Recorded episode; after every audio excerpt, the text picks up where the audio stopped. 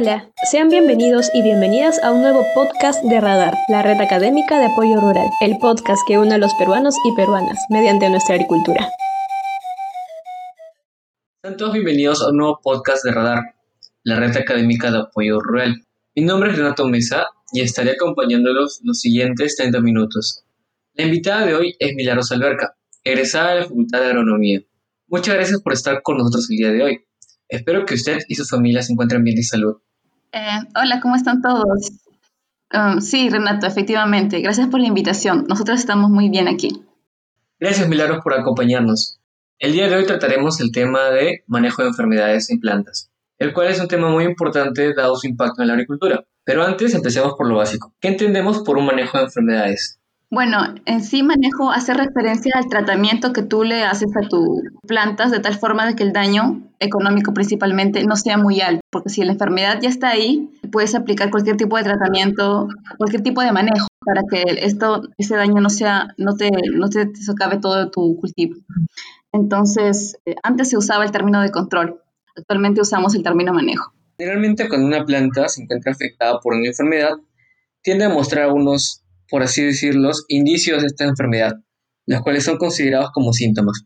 ¿Podrías explicar un poco más el tema? En sí, las plantas cuando están enfermas expresan, lo, lo, expresan, no nos pueden hablar, pero ellas nos expresan de otra forma. Eh, nosotros podemos ver, por ejemplo, palidez en las hojas o podemos ver que la planta está decaída y hay pudrición en su raíz. Entonces, es la forma de expresión del daño de la enfermedad en sí, ¿no? A veces causan amarillamientos, debilitamiento de la planta o a veces no crece bien la planta, a veces podemos ver como que llagas en sus, hojas, en sus tallos. Entonces, toda forma de expresión de, la enfermedad, de cómo en sí le causa el daño a la, planta, se conoce como síntoma. Entonces, eh, ¿qué factores influyen en que aparezca una enfermedad? Sí, en, en la universidad y en el trabajo hablamos bastante del tema del triángulo de la enfermedad, que son tres condiciones para que la enfermedad se exprese. El primero es que haya un inóculo en, en tu campo, un inóculo también la segunda la condición es que haya este, un ambiente propicio para esta enfermedad, que pueda ser, no sé, altas temperaturas y humedad relativa alta, al mismo tiempo quizás. Imaginemos que llovió una vez y el siguiente día hizo un sol fortísimo, entonces lo más probable es que se expresen algunas enfermedades al día siguiente. Eh, y el tercero es el, tema del cultivo, un cultivo susceptible a, a esa enfermedad porque hay, hay, variedades que son más resistentes que otras y otros en tema de enfermedades. Por ejemplo, digamos, el mildio ¿no? es diferente para cada planta. Una forma de hacerle frente, ¿no? Por, por el tema de ya que han generado adaptaciones y todo eso. Pero justamente como mencionaste, el manejo trata de controlar todos estos factores, tanto externos como internos. En lo posible, no, puesto que hay factores que no podemos controlar, por ejemplo, el clima. Pero justamente mencionaste un tema muy importante, que es el inóculo. ¿Me podrías explicar qué es el inóculo y cómo influye esto en el desarrollo de la enfermedad? Eh, el inóculo es como la semillita de, la, la, semillita o cepita de la enfermedad, ¿no? Por ejemplo, pongamos un ejemplo, de que mi campo le dio un mildiu. Entonces, de, de, una campaña a otra, el mildiu se podría expresar solo si es que hay un hongo ahí presente en el campo.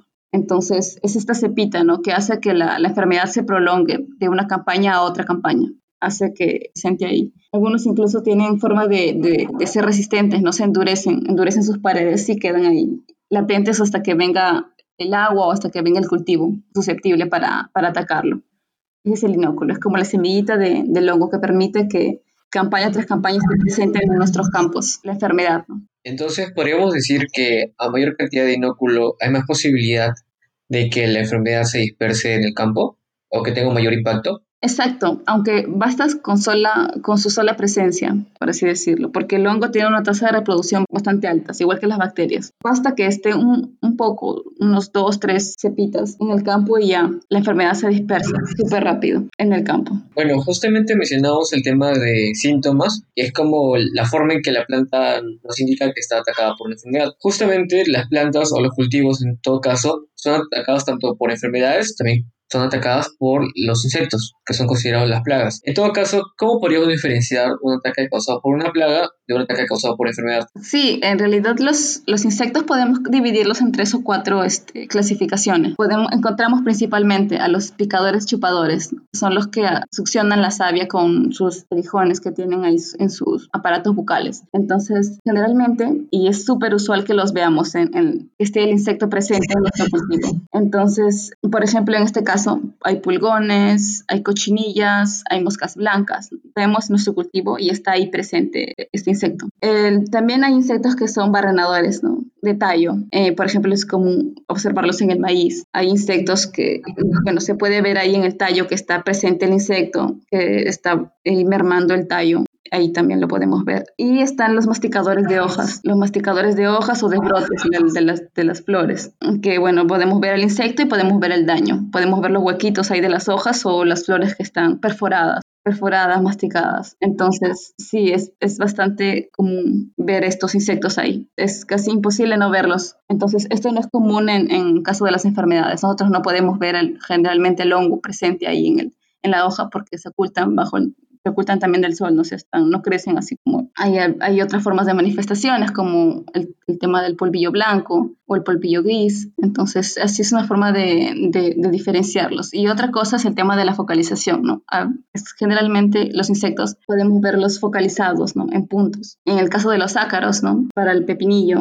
común verlos cuando hay un caso de estrés en un punto quizás por el tema del riego y altas temperaturas vemos el foco de ataque. Plantas amarillentas y vez está el insecto mismo, el ácaro mismo cosa que no, no se ve en, en, las enfermedades. En las enfermedades la planta está débil, tú ves y no ves ni, no ves ni un ataque, no ves, no ves nada. Entonces quizás desentierras la raíz y está podrida o volteas la hoja y ves el, la pelucilla. Claro, tampoco tenemos que olvidar que hay algunos insectos que pueden ser vectores de las enfermedades, así que también tenemos que manejar ese tema. Sí, Renato, como comentas, eh, es, es este, común que insectos picadores, chupadores sobre todo, sean los que dispersan virus y viroides. Entonces es importante ver el tema del monitoreo, ver el tema de colocar trampas de agua, de luz o las mismas amarillas para frenar este, tipo, ¿no? Sobre todo cuando tenemos vecinos que siembran lo mismo y que quizás puedan verse atacados o afectados por algún tipo de, de virosis o virus, porque los virus en sí, como no son organismos vivos, no se puede controlar, no se puede curar. Claro, ahí entra un poco el tema de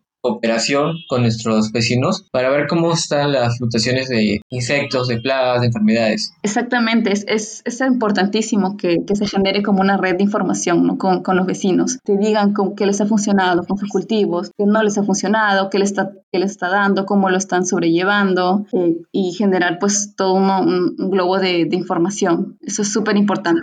Incluso antes de, de comenzar a, a sembrar, ¿no? Cómo va el mercado, ellos mismos te pueden decir cómo han superado, qué métodos están aplicando, porque incluso algunos se informan más que otros, entonces ahí se puede dar como un flujo de información muy interesante. Por otro lado, una parte del manejo es la forma de toda la prevención de que la enfermedad llegue a nuestro campo. En este caso también mencionamos un poco el, la importancia del inóculo en este aspecto. Y viendo cómo podemos manejarlo, ¿qué prácticas podemos realizar para evitar el ingreso de estas enfermedades? Eh, sí, básicamente es ver el triángulo, ¿no? Jugar con los factores con los que sí puedes, este, con los que sí puedes controlar. Sabemos que temperatura y humedad difícilmente puedes controlarlo, ¿no? a menos que quizás tengas algún invernadero e inclusive así es súper difícil. Entonces tratemos de que eh, tratar de, de no como que favorecer el crecimiento de este inóculo. Por ejemplo, la rotación de cultivos es una práctica importantísima. He visto que en algunas zonas inclusive hacen este, siembra de brasicáceas, que te permite, que como tienen bastante azufre, permiten desinfectar el suelo. El tema de los riegos, que sean frecuentes y oportunos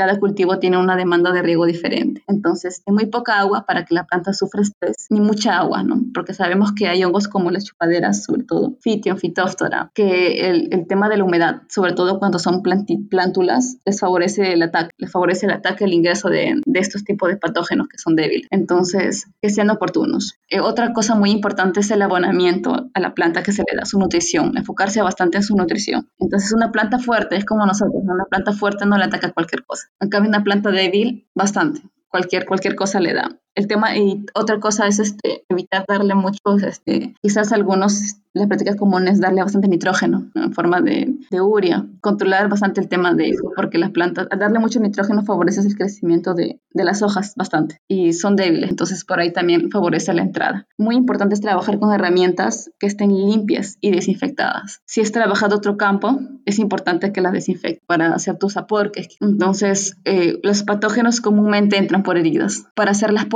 unas podas oportunas, unas podas, unas buenas podas que favorezcan el flujo del aire, la remoción del aire y no se hagan estas zonas de calor que favorecen el crecimiento de los hongos. Podas, algunas veces algunos prefieren tras una poda aplicar un sellante o desinfectar incluso sus tijeras de podas. Entonces, quizás para hortalizas sea más complicado, pero eh, lo recomendable es hacerlo. Quizás no, no en cada planta que uno corte, pero cada 10 plantas o cada surco, cada cambio de surco, podrías aplicarlo una solución de, de lejía o, alcohol. Entonces podría ser una forma, hacer la rotación de cultivos, el, tema del abonamiento, el tema de las podas, manejo de, riegos, el tema del campo, tratar de no que no haya muchas malezas en el campo creciendo con el cultivo mismo por el tema de la competencia. Claro, es básicamente como dicen, es mejor prevenir que lamentar. Y en este caso es mejor realizar las prácticas en su momento. Y a, pesar de que también signifiquen un gasto económico y también laboroso, es mejor realizar estas prácticas que tener que curar todo el campo entero una vez se dispersa la enfermedad. Sí, quería comentarte de que a veces la presencia de la enfermedad se puede prolongar hasta 5 o 10 años porque como te conté hay estructuras que los hongos forman que se llaman esclerotes, donde endurecen sus paredes y pueden estar ahí latentes. Entonces, imaginarte tener este hongo por años y años es súper complicado, ¿no? Por eso mejor es prevenir, prevenir el ingreso de,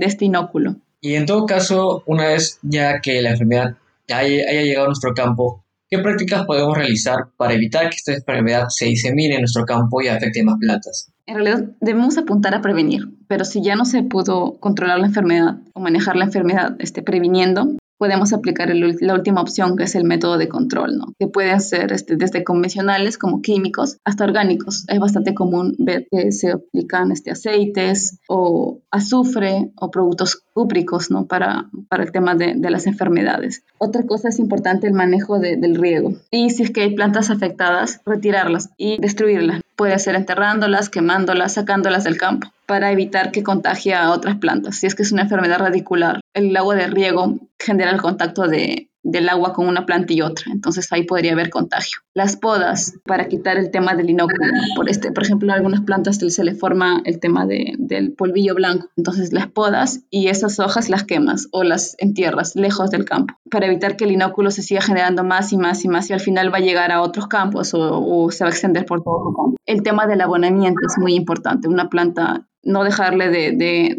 alimentar a tu planta, hacerla más fuerte, quizás para el tema de virosis que no hay cura ni tratamiento alguno, se le puede nutrir tu, se le puede abonar mejor a la planta. Pero justamente en el tema de tratamientos, en todo caso, este, también tenemos que recordar que es importante usar la dosis adecuada. Exacto, y es muy interesante en realidad, porque la planta, por ejemplo, cuando la abonas con, correctamente con calcio, la planta genera unas paredes celulares más resistentes, entonces ahí complicas la entrada al hongo, ¿no? Ya, ya el hongo no puede entrar, no puede, no hay por dónde penetre, ni ni por heridas, porque la planta tiene una pared celular más gruesa. Entonces, las, nutriciones con calcio son bastante interesantes para el tema de, enfermedades como la botritis o enfermedades o patógenos parecidos. Claro, a veces que por más que le echemos y nos excedamos en este caso, el efecto no va a ser el mismo, no, no porque le echemos más de un producto va a sanar más rápido, a veces todo lo contrario.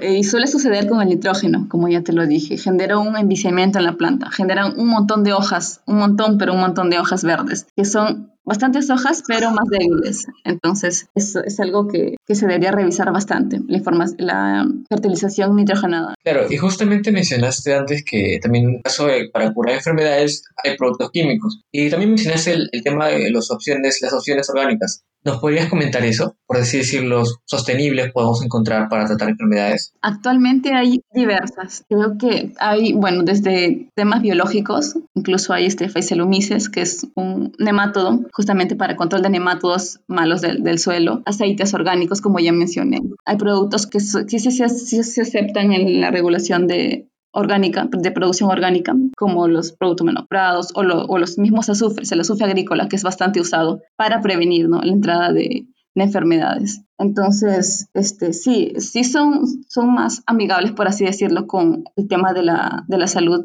de los alimentos. Pero hay que considerar, bueno, que el suelo en sí es un ente vivo, ¿no? Y cualquier eh, sustancia que se le aplique de forma externa va a generar un desbalance, un, desequilibrio en los microorganismos, en todos los seres vivos que ahí habitan. Entonces, claro, debería ser una opción, sí, pero la última, ¿no? El tema del control. Hay algunas consultas que suele venir al caso cuando salen enfermedades y una de las más recurrentes es si por ahora consumimos una una planta enferma, en el caso, por ejemplo, puede ser de lechugas, que tengan, no sé, mildiu o algún otro hongo, ¿hay posibilidad de que estas plantas infectadas nos puedan transmitir la enfermedad o nos puedan causar algún perjuicio? Eh, sí, es una pregunta bastante interesante. Hay hongos que en sí generan micotoxinas, como las aflatoxinas que son potencialmente cancerígenas. Entonces, no es recomendable comer productos este, hongueados. Eh, el otro día justo se honguearon mis fresas con este honguito verde, ¿no? Pero sí, eso es peligroso, no es recomendable para nada. Y por más que le dé un solo punto, estas aflatoxinas se pueden mover a, todo, a todos lados del producto que el hongo ha invadido, entonces no es recomendable consumir, porque cada hongo tiene su propia micotoxina. Y bueno, la OMS ha reconocido como potencialmente cancerígeno. Así que no, no se consumen esto. Y como vuelvo a repetir de que es importante en sí que se genere una red de, comunicación ¿no? con los vecinos, con la comunidad, que haya este, un feedback, un, compartir experiencias, un enriquecimiento de, de experiencias. Y otro, otro punto importante es el tema del monitoreo, monitoreo de campo. Es súper importante que siempre estés este, al día vigilando tu campo, viendo qué entra y qué sale, para evitar este, el tema del control, ¿no? Siempre poniendo quizás trampas, o viendo o pasando por tu campo, revisando una u otra hoja de, tu campo mismo y no esperar hasta el último momento. Y si es que se tiene trabajadores, eh, permitir que ellos también generen información. Quizás vean algo y, te comenten. Y, y hay ese, flujo de información necesario en, el campo. Pero justamente mencionaste el tema del monitoreo como una de las partes importantes del manejo de las enfermedades. Y ahora el monitoreo básicamente busca ver en qué estado está la enfermedad, en qué tanto se ha desarrollado. Y hablando de eso, una pregunta también es, ¿en qué porcentaje podemos decir que, un, eh, que ya se puede hablar de pérdidas económicas? Eh, muy buena pregunta. En realidad hay dos formas de detectar una enfermedad. Puede ser cuán dañina es y también su presencia. En sí eh, va a depender de, de nosotros, el, el, umbral económico que nosotros mismos le pongamos a nuestro cultivo. Nosotros establecemos hasta cuánto puede afectar nuestra planta. Entonces, son datos que nosotros mismos nos ponemos, el, umbral de daño económico. Pero el tema de, de ver, si es que hay cuánto ha afectado mi cultivo y solo, la presencia. El tema de los hongos y, el tipo de virosis es súper delicado, así que debería de estarse ya poniendo, como diciendo, controlando si es que se detecta su presencia ahí en el campo, porque se, el, el tema de los, de los hongos se esparcen así súper rápido. Entonces, sí es, es, algo que nosotros debemos de, de establecer dependiendo de, de, cómo consideremos, de la información que hayamos generado investigando, de la información que hayamos generado conversando, cuánto así consideran cada uno su umbral de daño. Y a partir de eso, generar un plan de acción. Gracias por haber respondido todas nuestras preguntas y antes de terminar quisiéramos hacerle una última pregunta. Si por ahora quisiera o alguien interesado quisiera hacer una pregunta por alguna enfermedad, ¿usted estaría disponible para hacer otro podcast? Claro, claro que sí. Me encantaría. Muchas gracias por invitarme. Siempre, siempre acá dispuesta a aprender y a seguir compartiendo, ¿no? porque bueno, la vida es un aprendizaje y está lleno de, de experiencias que se comparten. Muchas gracias a los que nos han escuchado el día de hoy. Agradecer una vez más a Milagros Alberca por habernos acompañado e invitar a las personas a que nos sigan en nuestras redes sociales. Pero quizás antes de terminar, nos quisieras decir unas últimas palabras, cómo podríamos contactarte para una consulta. Eh, sí, en realidad como quería resaltar y quería recalcar así, que en, sí la, la agricultura es un tema de compartir información. Es por eso importante que siempre esté en contacto con los vecinos, que siempre hay este flujo de información. Que como habremos visto durante todo este podcast, es este, ver, ¿no? antes de sembrar inclusive, preguntar cómo me ha ido en tal cosecha, cómo es el mercado de tal, de, tal siembra. Es full compartir para generar también un plan de acción de la misma forma. Entonces, eso nada más quería decir. Y mis redes sociales, bueno, en el Instagram como Yerbita Voluntaria y en el Facebook también me pueden encontrar de esa forma. Muchas gracias, este Renato. Una vez más, gracias a ti y gracias a todos nuestros oyentes por habernos acompañado en un podcast más de Radio Radar. Somos parte de esta red de apoyo rural en momentos tan complejos como los actuales, en los que se necesita de la mayor solidaridad posible. Hasta la próxima.